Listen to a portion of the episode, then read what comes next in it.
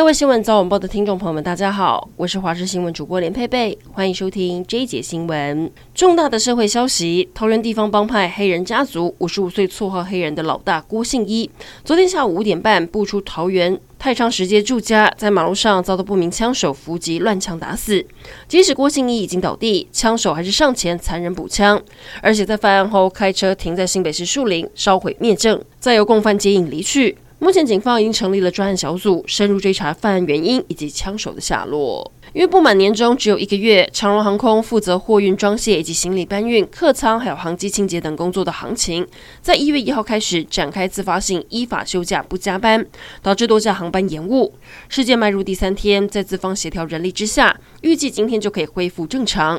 不过有员工透露，这一场请假抗议的背后潜藏更多不公平待遇，每一件都让员工心寒。中国宣布一月八号开始国境解封，而我国从元旦开始也针对中国返台的旅客全面进行唾液筛检。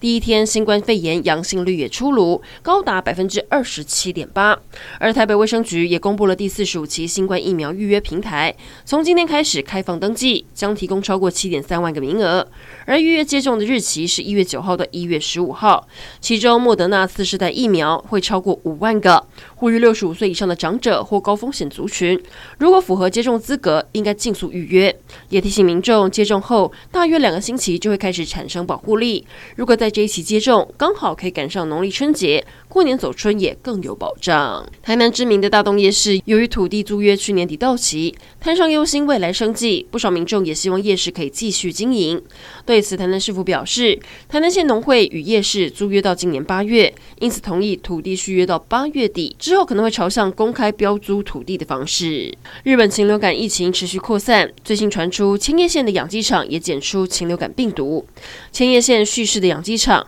二号发生了鸡群死亡事件，经过检验之后确认是高病原性禽流感。确认是高病原性禽流感，已经扑杀了一万只。根据日本官方指出，本季日本全国已经有五十三处养鸡场爆发禽流感疫情，数量是往年最多，病毒扩散速度最快。千叶县目前在养鸡场周边半径三公里及十公里处设置了移动管制站，避免疫情扩散。葡萄牙足球巨星 C 罗二号释出了一段影片，向沙乌地阿拉伯联赛俱乐部艾纳斯的粉丝打招呼。据传，艾纳斯是以年薪两亿欧元，相当于台币六十六亿，签下 C 罗。有媒体报道，C 罗在抵达沙乌地阿拉伯后，将在当地时间十四号德比战中首度登场。另外，也有消息指出，阿根廷球王梅西所属的巴黎圣日耳曼预计这个月会前往沙国踢友谊赛，对手将会是沙乌地阿拉伯联赛组成的明星队。刚正式加盟埃纳斯的 C 罗，有可能再次跟梅西展开对决。苗栗地检署正在进行一场名表拍卖会，二十六只包括劳力士、百达翡丽、浪琴等名表，总价超过一千万。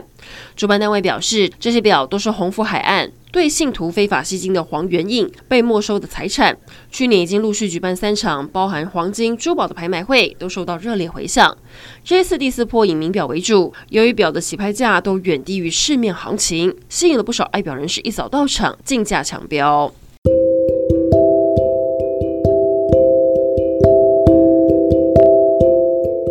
以上整点新闻，感谢您的收听，我们再会。